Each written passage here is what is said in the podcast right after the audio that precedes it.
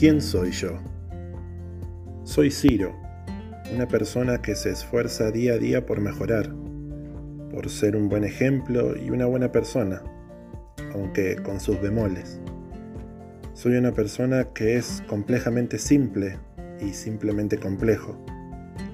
Soy una persona que considera que la docencia es una espada de doble filo que debe ser blandida con muchísima responsabilidad en medida que es usada como una herramienta tremendamente revolucionaria. Ciro es docente en formación, que ama lo que hace y no se olvida de ser.